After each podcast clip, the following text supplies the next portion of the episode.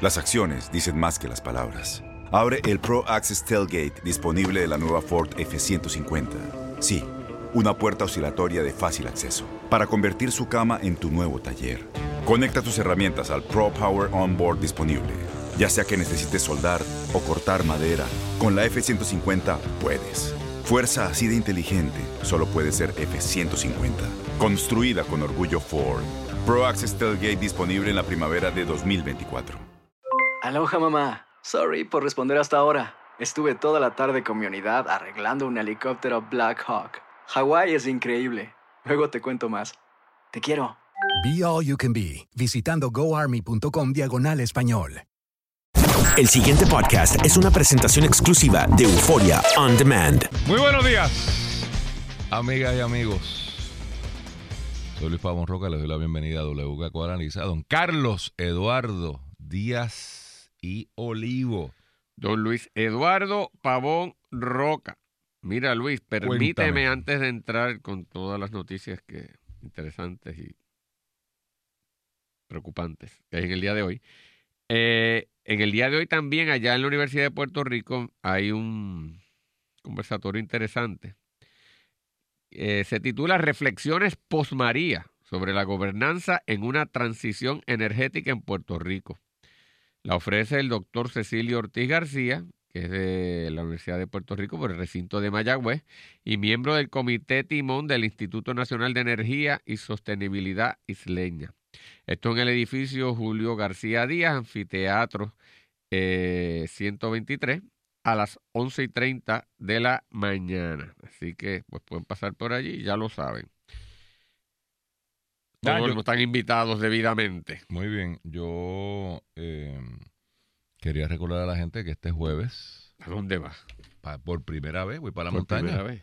Voy para el bonito. Ay, Dios mío, Carlos. Willy, Willy Alicea, alcalde, tome las medidas Pero- debidas. Pero sabes, entre otras cosas, lo que vamos a estar haciendo en el programa, ¿Qué vas a hacer? celebrando el cumpleaños del alcalde. Así que... Willy también nace en febrero. Willy también. Mira para allá. ¿Podría ser, podría ser gobernador? Sí. ¿No? Porque Ya, o- o- mira, ahí está. Ferré. Espérate, empieza por Washington. Pero ese no fue gobernador. pero fueron presidentes. Ferré, Muñoz, Sánchez, Aníbal creo que también es. No. Aníbal no es fe- fe- febrero 13. O ca- sí, creo que sí. Chequeo, pero yo pensaba que era como agosto. Bueno, es que cumplía varias veces durante bueno, el año eso, los procesos sí, de eso. levantar fondos, pero yo creo que es de febrero, así. Pues tú cotejas, a ver. Pregunto, pregunto. Así que Willy también está ahí. Eh, vamos a estar en el Llamos Sports Bar and Grill, allí en el centro urbano. De, voy a tener al, a Luis Daniel Colón, el trovador. El niño trovador Ya no es niño. creció. sí. Ex niño. Creció, ex niño trovador. Y en la música, el cantautor Juan Carlos Avilés. Así que la gente de, deja ver, de ahí Bonito, de Calley, eh, Coamo está por allí. Para allá después de Bonito, ¿qui- qui- ¿quién, quién viene? Vamos, yo no sé si eso empata por. No, de Bonito después. Barranquita. Barranquitas está por ahí. Cagua, eso es cerca. Así que los espero, los espero jangueando en el weekend allá en... ¿Por qué Golo se está riendo solo? Algo, ni Algo se da cuenta. haciendo, ni se da cuenta. Está tan ensimismado con su teléfono que no. Bueno, pues Este- pórtese bien por allá. Mira, eh, ¿de qué, ¿con qué tú quieres empezar? ¿Con, ¿con cuál ridículo es? Pues espérate, déjame entonces lo que tú piensas en lo que quieres rápidamente. Eh, que lo mencionamos el bocadillo. Está anuncio de Link Active eh, de que va a abrir un, un Varios centros. va- centro ¿verdad? Uno de en- llamadas. Uno en eh, Canóvanas, otro en Roosevelt Roads, o ya están en Roosevelt Roads. Y había otro municipio más que tenía un nuevo, una nueva inversión. Pues, eh, yo creo que son buenas noticias dentro de lo Claro. malo que vamos a estar hablando. Pero ¿sabes por qué particularmente, Luis? ¿Por qué? Porque esto es de estas leyes, de la ley 20 concretamente. Que tú peleabas con ella. Porque esa ley tiene una vertiente para Para los gente locales. de afuera, pero aquí está precisamente no es la el 22. capital. ¿ah? Es la 22. 22, ¿ves? correcto. La, la- O sea, eh, 20 es una cosa y y 20, 22 es 22. otra. Pero lo llaman que es la exportación básicamente de servicios desde Puerto Rico, eh, que se le dan unas ventajas contributivas también se le da a gente que viene de afuera y se establezca, se establezca aquí. Pero aquí está disponible para los que están en Puerto Rico y, es lo que yo creo que debemos tratar de hacer, el empresarismo local, impulsarlo. Pero ¿sabes lo que me está interesante de esta, de esta situación? Que es lo siguiente. ¿Sabes por qué esto está desarrollándose, Luis? Para que tú veas cómo uno puede aprender a encontrar un nicho particular. Porque Alberto, porque Bacó lo empujó como si se fuera a acabar el mundo. No sé si lo empujó Bacoy, si lo hizo también, qué bueno. Pero eh, a, a lo que voy es, eh, este, estos centros de llamadas, Luis, se estaban moviendo a ciertos países latinoamericanos y a India. ¿Tú no recuerdas eso? Que tú sí, sí, sí, llamabas y te allí y te llamabas. O- Buenos o- días, ora- don, buenos días, don Luis. ¿Es que podemos servirle? Así Con es. mucho gusto, don Luis. Espera un momento, lo voy a poner en pausa en lo que cotejo su número. Su plan no lo cubre. Pero con mucho gusto, don Luis. Pues, pues tú dices, ¿qué es esto? O si no te tocaba, Isadur Tabatia, from Pambay. Your call is of paramount importance for us. Y tú decías, maldita sea, ¿qué es esto? O sea, eh, entonces tú tenías una gente que no respondía a la idiosincrasia de muchos, pero es que era así. Y tú dices, ¿por qué me toca a mí bregar con una que pues, no me atienden? Y tú te quedabas frustrado. Y tenía unas personas que no respondían a la idiosincrasia de muchos de los usuarios que llamaban procurando un servicio. Y han identificado que en Puerto Rico tú tienes la posibilidad de tener unos- un talento que puede, o ciertamente, dominar el español de una manera que ciertamente nosotros no vamos a comunicar porque nos comunicamos diariamente, pero que también pueden trabajar el inglés y que pueden cumplir una función de manera más efectiva, incluso por los trasfondos y eso- eso- experiencias que tienen los puertorriqueños que no tienen las personas que vienen de estas comunidades. Y me parece a mí interesante porque eso es lo que hay que repensar en todos los ámbitos. Eso último que tú dices es bien importante. En mi experiencia eh, profesional he visto ese interés, el último, que habla inglés. Porque eh, eh, como tenemos la tú no capa- veías si te tocaba un indio de eso de allí, tú no te perdías. Por eso, pero no, no, pero Yo no- no, él no no, es- me entendía y yo no lo no entendía. es tanto para nosotros, sino eso. para los norteamericanos Claro. que son usuarios de estos sistemas, eh, les sale más económico a la empresa, aunque tenga el mismo costo por hora, eh, digamos el empleado. Si yo tengo, y bueno, déjame no dar mucho detalle, pero eh, gente que tenía estas operaciones, digamos, en Chicago, reclutar personaje, eh, personaje, eh, pe- personal bilingüe, porque te va a llamar en inglés y en español, posiblemente mucho más en inglés que en español. Es bien costoso.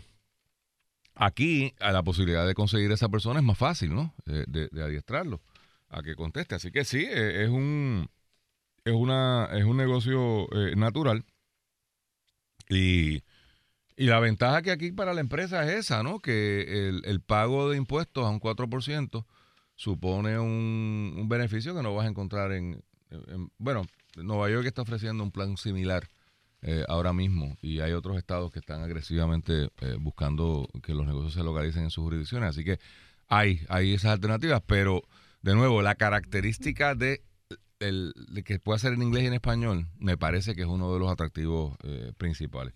Y qué suerte, ojalá esto se dé. Sí, Y, mm, y 3.000 empleos son un montón. En un país que estamos fastidiados, pues yo creo que eso es una buena... Dice que es eh, tres nuevas instalaciones en eh, Guaynabo, Aguadilla, Mayagüez y Canóvanas. Además, obviamente, Ceiba, que es donde está ubicado eh, Roosevelt, Roosevelt Roads. Así que nada, felicitamos a esa empresa, a los gobiernos, este, o al predecesor, a todos los que hayan intervenido en hacer esto. No, no, cuando dije el comentario de Bacó, no lo dije por este contrato, porque no sé desde cuándo esta gente está trabajando con el asunto.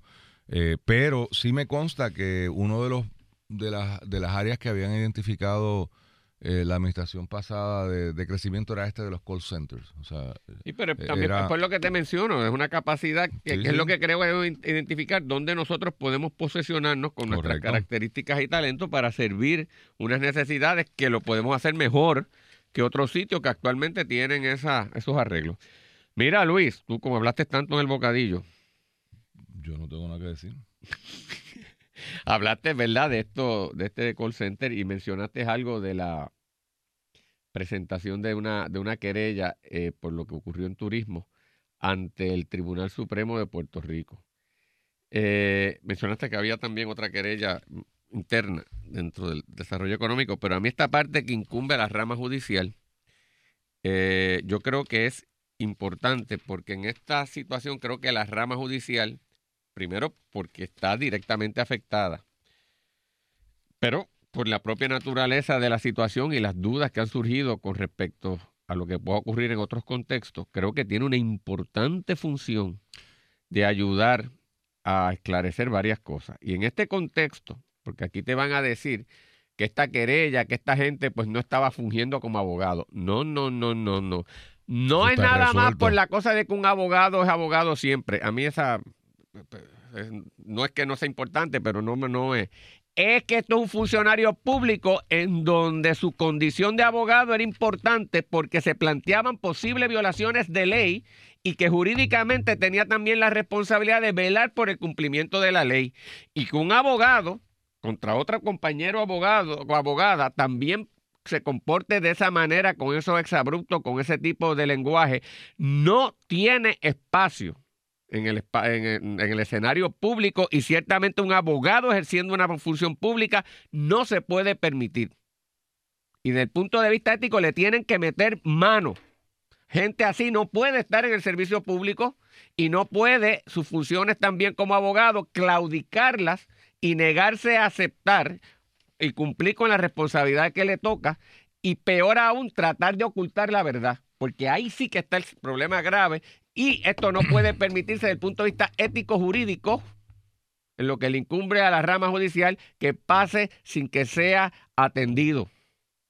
Hay varios ejecutorias de abogados que debería el Tribunal Supremo estar mirando, eh, porque esta instancia que reporta el nuevo día de hoy es una, pero el tema de WhatsApp me parece que también eh, eh, hay que mirarlo cuidadosamente.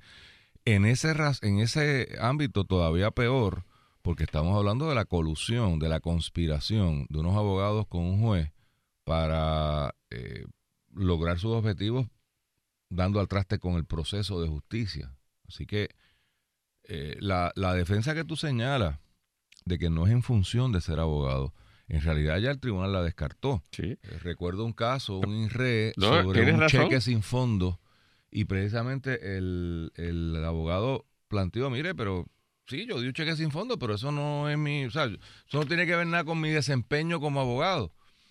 Eh, y el Tribunal Supremo dijo que no. Eh, había un caso también. Pero aquí, fue de un legislador. no, no, no, yo estoy de acuerdo. Lo que pasa es que aquí sí hay una función de abogado inexplicable en el ejercicio de la aplicación de unas leyes y unas reglamentaciones jurídicas a la que él estaba obligado a, acatar y uno y unos señalamientos que hay que también pues se obvian y un comportamiento que en su función también como abogado y administrador no puede obviar. Por eso, pero que aún es que es algo, estoy de acuerdo. Pero lo que pasa es que de, estoy hablando jurídicamente, o sea, jurídicamente hablando, o sea, sencillamente como, como análisis eh, de, de, lo que ha dicho el Supremo en, en los INRE. Y para los que no sepan, INRE es el nombre técnico del el proceso disciplinario de los abogados, porque al final, si publican, o sea, si se, como funciona esto es que usted radica una queja, esa queja es evaluada, si la autoridad competente entiende que hay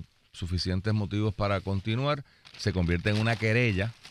Esa querella entonces es investigada, las partes, es como una especie de juicio, de mini juicio, y ese, ese panel hace una recomendación al Tribunal Supremo y el Tribunal Supremo entonces, con el beneficio y acopio de esa información, determina cuál sanción, si alguna, debe proceder. Y cuando el Tribunal Supremo habla, o sea, cuando, cuando dice lo que va a hacer, se titula, el, en vez de llamarse Pueblo versus Río o Río versus Sánchez, un caso criminal, un caso civil, en los casos de disciplina se llaman INRE, o sea, en relación con INRE. Eh, dos puntitos y el nombre entonces del abogado. Y usted va a ver decenas de INRE, eh, porque ahora con la cosa de educación continua, eh, hay un montón de, de, gente que, pues, por qué sé yo, por la razón que sea, no, no cumplen. Y, entonces son, el, en el INRE puede ir desde una amonestación, desde mire, usted, no debe hacer eso, eh, o esto, esto no se debe hacer, eh, hasta un desaforo. Separación, de, la separación de la profesión, donde sencillamente le quitan la licencia a esa persona Ah, por, por el resto de la vida, por un tiempo, hasta que lo pida. O sea, hay, hay cualquier cantidad de, de- variantes de- del asunto. Mira, Luis, permíteme eso último que tú acabas de, mencionar, que tra- yo, empecé hablando, ¿verdad?, de la querella ética contra el funcionario de turismo, y tú le extiendes con justa razón al problema de- del juez, el juez y del chat. Y aquí de nuevo la rama judicial le toca una importante función. Aquí hay una gente dentro de la administración, Luis, que están jugando a lo siguiente y tienen la percepción equivocada. Ellos juegan o piensan que este asunto del chat que hay ahí es un asunto que no le importa a la mayoría de los ciudadanos y que la mayoría de los ciudadanos ni lo entiende y que por lo tanto ni le entró por la cabeza y en todo caso al que le entró se le va a olvidar como tú dices. Pero están muy equivocados, muy equivocados, porque todos los días, y tú y yo que somos abogados y vamos a los tribunales, lo vivimos, todos los días a través de todos los tribunales de Puerto Rico, ciudadanos comunes y corrientes, ordinarios, incluso muchos de ellos de escasos recursos, tienen que ir al tribunal en casos de divorcio, de pensiones alimentarias, Cobro de dinero, de desahucios, de cobros de dinero, problemas de violencia doméstica, problemas entre pro- vecinos. problemas entre vecinos y ciertamente el brazo criminal que afecta y lo involucra a gran parte de los ciudadanos de los sectores marginados. Un sector significativo de esos sectores marginados que van al sistema de justicia, y desafortunadamente esto es así, van con la percepción de que no son tratados de manera justa y de que el sistema está comprado. Eso uno lo oye todos los días de ciudadanos comunes y corrientes. Y todos aquellos de ustedes que, Que han no que atravesado por un divorcio, que hayan atravesado por un cobro de dinero, que hayan un problema de pensión alimentaria, cualquiera de estas cosas, lo sabe porque lo ha vivido y lo ha oído. Es así. Sí hay en grandes sectores del país una percepción de que la rama judicial está comprometida y de que hay unos abogados que tienen unas conexiones y que a, que a este lo trataron de manera distinta a mí. Esa es la percepción de gran parte de, los ciudadanos del país que viven en estos procesos, que tal vez a las personas acomodadas no los viven y lo experimentan de igual manera. Por consiguiente, si aquí se plantea que un juez en sus funciones judiciales comprometió la adjudicación que le correspondía tomar porque fuentes externas de manera unilateral hablaron y acordaron cómo resolver, a ese ciudadano promedio se le confirma lo que vive muchas veces en su percepción y se va a indignar. Y por consiguiente, no es, no es, y se lo estoy advirtiendo, no es un problema tonto. No es un problema tonto y la rama judicial tiene la obligación de asegurarse para todos los que acuden todos los días al sistema judicial a buscar justicia de que cualquier impresión que haya sobre ese particular se erradique y que cualquier asombro, asomo de conducta indebida en la adjudicación judicial no se permita.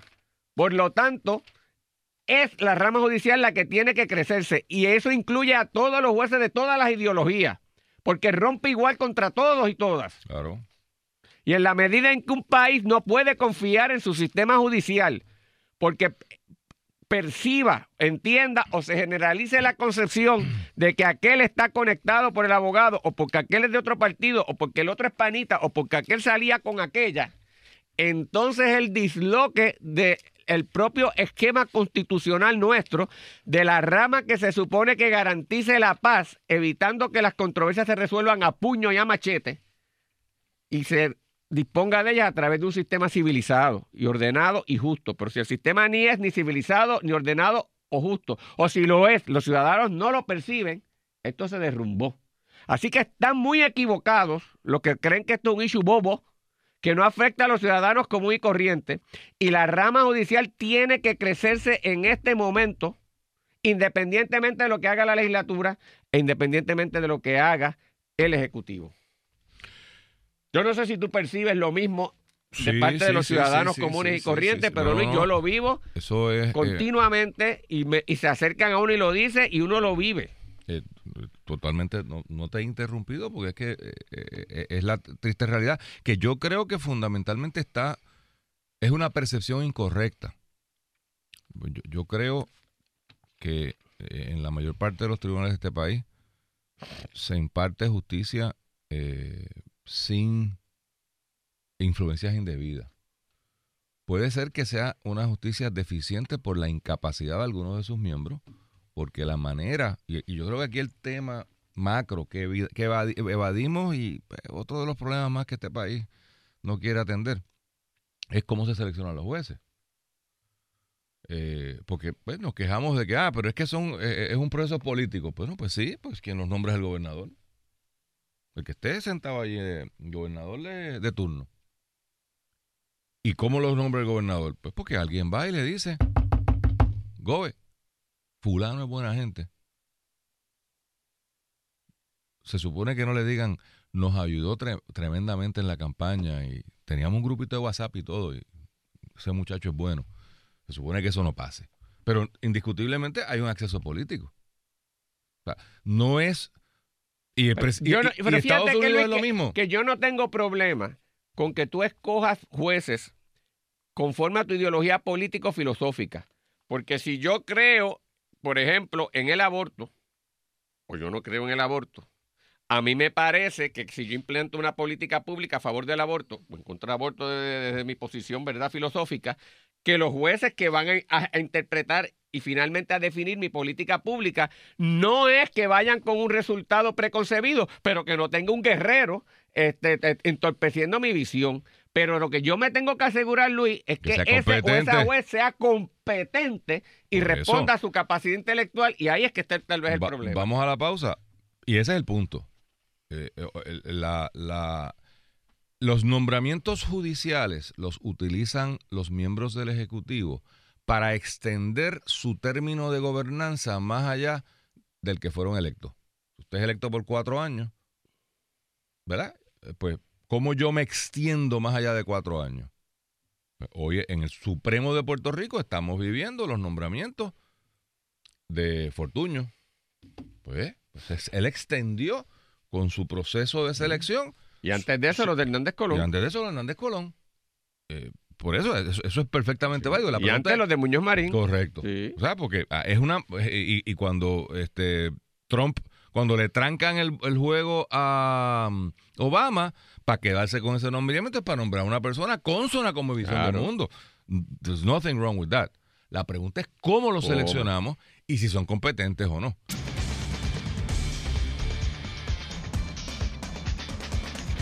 De regreso a WKQ Analiza por WKQ 580.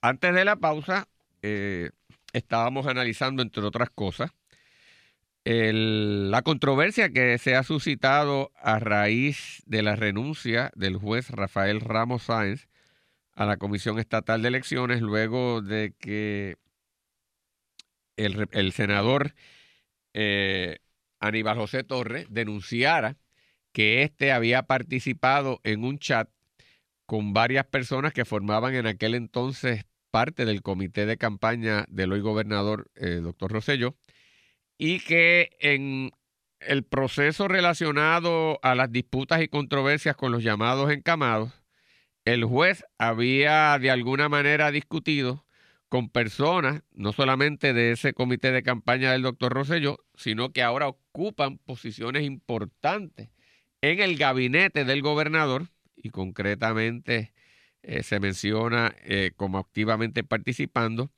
en ese chat a la subsecretaria de la gobernación, Itza García, a la directora de Asume, Wanda eh, eh, Maldonado, y se menciona también como que de alguna manera estaban en el chat o participaban o hicieron referencias al mismo al secretario de la gobernación, al procurador eh, del gobierno de Puerto Rico y a otros miembros también del gabinete, porque se menciona incluso que hay alrededor de unas 40, 50 personas involucradas en esto.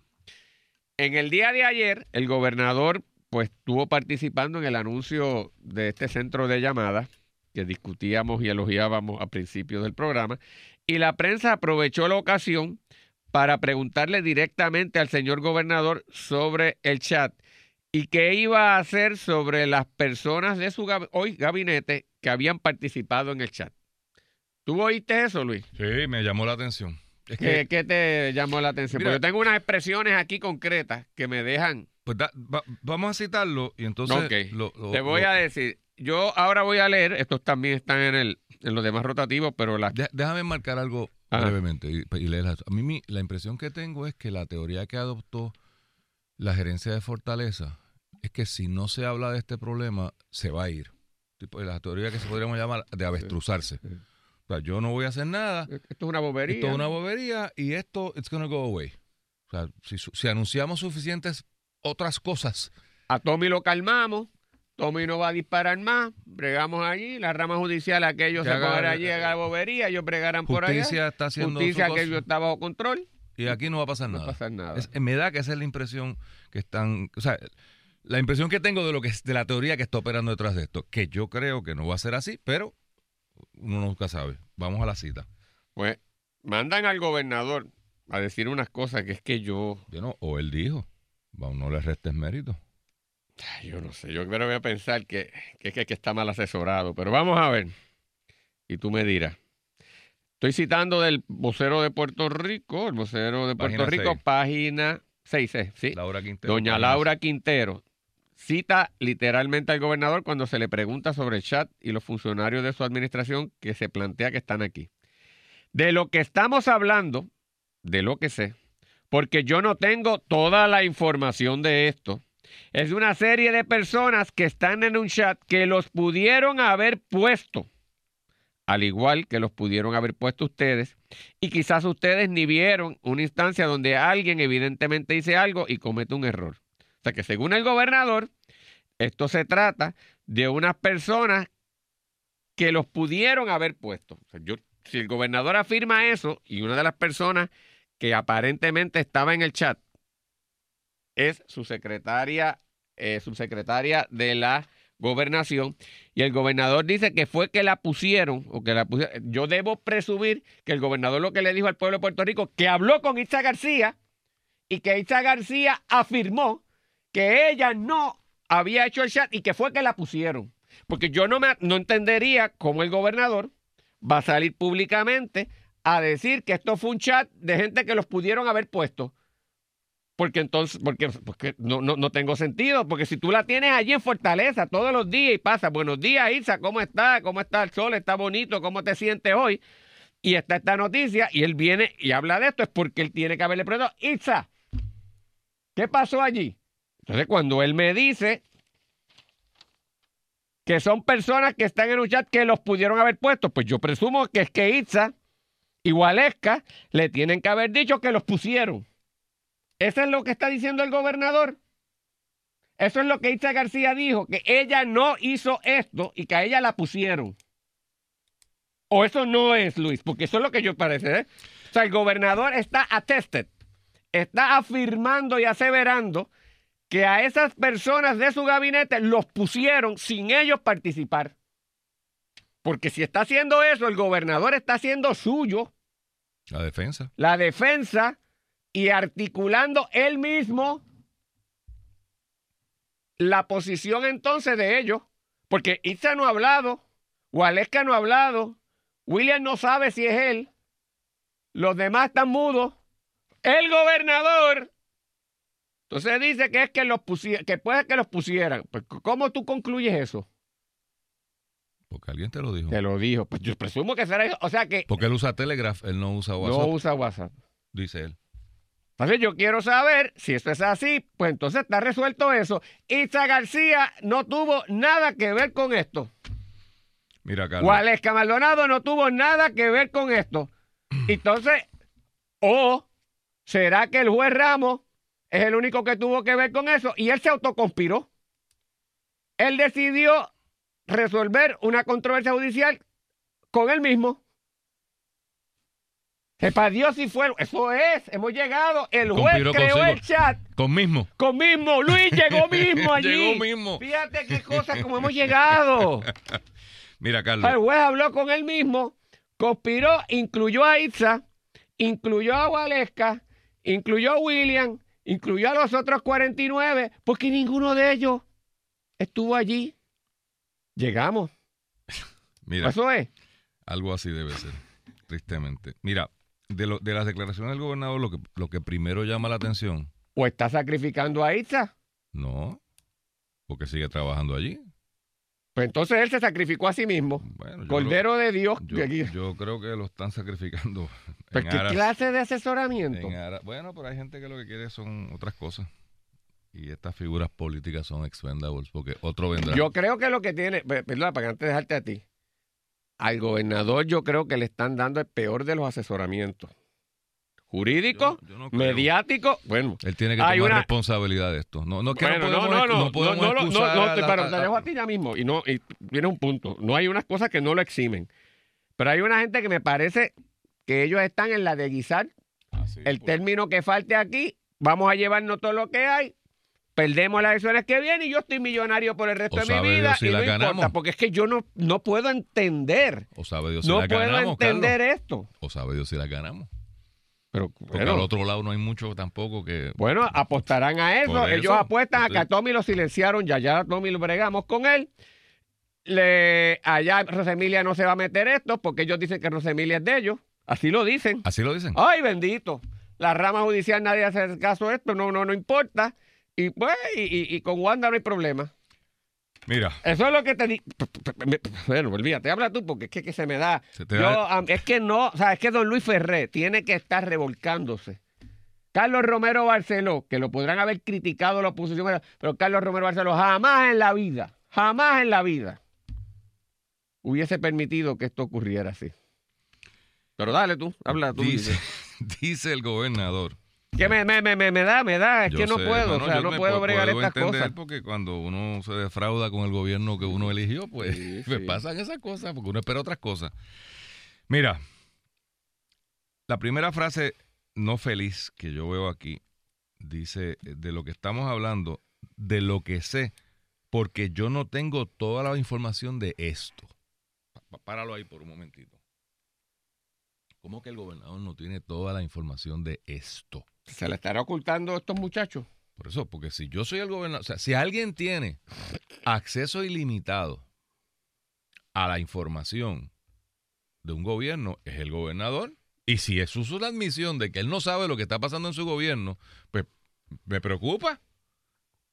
Porque, y de nuevo, esto no es un bochinche. Vamos, este no es el bochinche de turismo. Que puede el gobernador con justa razón decir, mire, yo, yo no sé lo que está pasando allí, yo mandé a averiguar. O sea, pues, no tengo toda la información. Tampoco me convence, pero lo puedo entender. Mire que en agricultura, eh, allá en Lares le dieron uno- unos incentivos a un agricultor que no era, que esto. Pues mire, vamos a ver, yo no sé. Ahora, este, este lío está a la puerta de al lado de su oficina. Y era sencillamente pasar por la mañana. Fulano, fulana, cuéntenme, denme toda la denme toda la información. Pues ya no estamos en la época donde, pues, yo no sabía. No, no, ya hace que tres semanas, dos semanas, esto está espatarrado. Pues no debió haber el señor gobernador haber ido a su secretario de la gobernación y confesarlo. Hijo mío, dime, ¿cuáles son tus pecados? Vamos. Ninguno. Ok, perfecto. Me voy a agender por el medio para defenderte. Me estás diciendo hoy que tú estás limpio, Limpio. de todo esto. Licenciada, venga para acá. ¿Qué es lo que hay? Te voy a decir por qué es que aquí hay un problema bien serio. Él utiliza el, El caso, gobernador. el gobernador, gracias por la aclaración, utiliza al el caso de Arocho, que hubo una confusión provocada por el propio gobierno, otra rama, pero por el propio gobierno, donde un periódico informa que este señor, que aparentemente está en el chat, colateralmente, algo que no tiene que ver con el chat, eh, había una orden de arresto en su contra. Y eso lo publica este periódico, creo que fue Primera Hora. Luego de haber llamado a la, a, la rama judicial y la rama judicial le informa que contra fulano de Contra tal Luis Arocho, bla, bla, en Luis efecto. A. Arocho, no sé qué otro apellido más, pero es el mismo nombre. Hay una, y ellos lo publican. Resulta que en Puerto Rico existen dos personas con el mismo nombre. Bueno, pues, y, y llama la atención porque Arocho no es un nombre, ¿verdad? No es Rodríguez, no es Pérez, no es Santiago. Pero, oye, esas cosas pueden pasar, que tenga el primer mismo nombre, la misma inicial y los mismos dos apellidos. Bueno, evidentemente pasó, vamos. Eh, y entonces el gobernador lo trae como ejemplo. Perfecto. Obviamente le queda dar un jinquetazo al periódico porque los periódicos le han estado dando Y al es un riesgo y justo es Y que es cuando, justo se- es. cuando el gobernador mete la pata, cualquiera mete la pata, los periódicos le caen, pues viceversa, también. Viceversa Tiene que también, estar, por eso. que estar sujeto a eso. Correcto, eso, eso no, no es un issue. Pero entonces pregunto yo, porque me lo trae en el contexto de la corrupción judicial, es que entonces hay un problema de mistaken identity. Usted lo que me está diciendo es, ojo, que mira, mira lo que pasó con Luis Arocho. Ah, con Itza es lo mismo. O sea, resulta que la que, porque de nuevo, Itza, en particular, la licenciada Itza García, quien no tengo el placer de conocer, es la que crea el chat.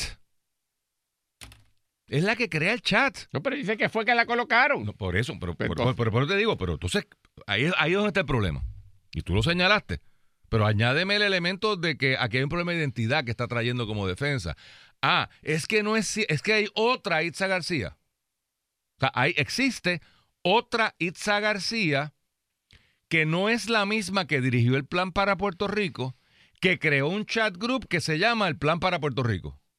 Esa es la defensa, señor gobernador. La de Luis Arocho. Dígamelo con claridad. Oiga, y si esa es la defensa, yo soy el primero en defender a la licenciada eh, Itza García. Pues si no fue ella, pues fue otra, otra, que con el mismo nombre. Oye, puede ocurrir eso. Por, por- Que pues hay sí, otra Itza por García, eso, pero sí. que me lo diga. Sí. Pues que me lo digan in so many words. Mire, yo entrevisté y, y entonces yo no le prohíbo que vaya al Senado. Y yo no, y yo le exijo Que vaya. que por eso yo no le prohíbo que, que- que vaya. Yo le y digo no que vaya. Y no tiene que esperar a que Wanda acabe lo que Usted vaya a se para allí y dice, mire, yo mi nombre es eh, fulano de tal. Esa persona No que está soy ahí, yo. no soy Yo yo. no creé el Yo no chat del creé bre- del eso. Aquí está mi teléfono, aquí está mi autorización para que le pregunte a WhatsApp. Yo no creé esa vaina. Además, Habrá otra. Además que hay otra cosa, porque están mezclando chinas con botellas. El caso de Luis Arocho, donde se planteó un problema de violencia doméstica, que es muy serio, sobre todo por todas las cosas últimas que han salido eh, en todo el mundo. Desde el punto de vista de lo trágico que es, es un problema estrictamente cuando ocurre familiar, familiar, de una pareja que puede haber tenido un problema y se pide una orden por corrupción judicial. Pero en el caso de lo que se está planteando de Itza García, Gualesca y todo lo demás, y el juez Ramos, es un problema de corrupción gubernamental porque el juez es un funcionario público. No me lo puede comparar de igual manera. De Y, acuerdo. y el, y el colaborador del juez, aparentemente en eso, lo tienen en Fortaleza. Segundo. O sea que. Estoy de acuerdo. Pues no, no, porque es que me, me hace una, una comparación que es una Sí, falta sí, de sí, respeto. O sea, ¿cómo alguien le dice al gobernador, compárelo así? Pues usted no sirve como asesor. Usted es un mediocre. O se le ocurre al gobernador. No, no, hombre, no. Es que eso es eh, seguir excusando al gobernador porque fue que alguien le Bueno, dijo no, que yo estoy de acuerdo con. En algún momento el Tú tienes que gobernador pasar tiene que saber que, que ya esto se le está quemando Y y, este no- y él no va a poder salir ileso de esto. Oye, o- y estipulamos, o este hombre es un hombre inteligente, estudiado, educado, o es un bambalán, escoge. Pero si es inteligente, si es estudiado, si, es, si, es- si se faja trabajando, y yo estoy dispuesto a aceptar eso. Sus horas de trabajo son incuestionables. Su capacidad intelectual es, es- Oye, tiene un doctorado, por Dios. O sea, este no es un tontejo.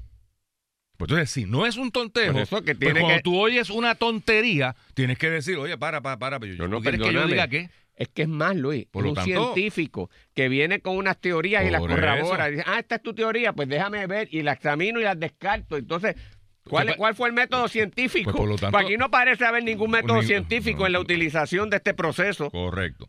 Pero sigo. Yo no tengo duda de que de los 50 que son mencionados por experiencia ¿verdad? colectiva, es verdad que a uno lo meten, que es lo que dice el gobernador. mire, sí. A uno lo meten. a- en- en- y tú sabes que yo no soy muy diestro con las cosas estas electrónicas, sabido es por todo el mundo. Eh, y a cada rato me meten, inclusive compañeros de la prensa. Eh, Sí, te u- comparten, comparten e incluyen eso. y, y- y- y yo, como regla general, no, no participo en eso, casi nunca hablo. Y segundo, pues lo dejo ahí. Me, me da esta pena porque si tú me metiste en un grupo y yo me salgo, Como un pues, desaire. sí. bendito, es, como, es como yo decirte, ¡Fo! No, no me hace daño, lo dejo ahí. Tomo acción afirmativa cuando son grupos grandes y empiezan a textear. Porque entonces el teléfono está todo el día. tucu. Ay, a mí honestamente no me importa lo que está pasando ahí. Hay unos de amigos que les he eso sí les he pedido leave me out con los chistecitos y, la, y los memes.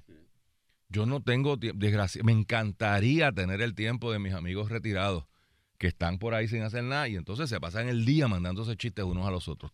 Yo no tengo el tiempo, desgraciadamente. Si me consta, yo te envío una cosa y me contesta, tengo ya las cuatro horas. Mira, Luis, te pillé. Ay, que yo no veo eso. Si es, pues, uno no tiene tiempo Por- para pa- estar pa- pendiente. pa- y, y para boberías menos. Pero sí. Pero digo, boberías con todo respeto, eso tiene su valor también. O sea que de esos 50 debe haber algunos que pues los pusieron ahí, pues, tremendo, y que lo digan y que lo, y que lo, que lo expliquen. Además, que yo estoy claro, Ahora. Luis, que la inmensa mayoría no tenía ni idea de quién era el juez Ramos. Ah, Pero, pero vamos, vamos con calma, porque este chat no es cualquier chat. Vamos a ponerlo en contexto histórico. Estamos a días, semanas o meses de las elecciones. Y este chat lo crea none other que la persona a cargo del plan del plan para el plan. No, el gobernador dice que no. No, eso no Parece el que fue, no, el gobernador, que fue que llegó y ella Llegó- estaba allí. eh, ajá. Parece Este- que fue juez Ramos solo. Óyeme, o sea, le han metido al juez Óyeme, Ramos toda la basura. óyeme que esto es serio. Pero es que fue bien serio. Este chat lo crea la persona a cargo del plan de Puerto Rico de Pedro Rosselló. Esta es la plataforma De- de, gobierno. Ya casi no los distingo. No diga esas cosas. Bueno, te voy Cada cual tiene su mérito y cada cual cargará con su propia responsabilidad en lo que corresponda. Pues yo quiero que tú leas esta otra cita y me digas ¿Cuál? si hay una diferencia. Y me voy a desviar, pero regreso a lo no que me estaba lo pongas diciendo. más trágico de lo que está. Rosselló estableció una relación entre ambos por entender que hay, entre comillas, una cita, una intención de juzgar o culpar a alguien antes de que se evalúe la evidencia. ¿No te recuerda eso al padre cuando decía, tráigame la evidencia? Pero Bueno. si la evidencia se la trajeron. Tráeme la- bueno, Ahí pero, está. pero ahí lo está diciendo. Esto es la misma vaina de esa administración. Es genético. Mira, déjame seguir. No, no digas. Déjame seguir. No solamente está la creadora, o sea, esta persona en este momento histórico es de las más poderosas dentro de la campaña. Si es la que organizó el equipo de campaña, de la evidencia. Miren todos los funcionarios ahora en el gobierno que estaban allí. Pues lógico, si son la gente que entienden el plan. Luis, Bajo me que dio el, una contestación. Estos fueron los rusos.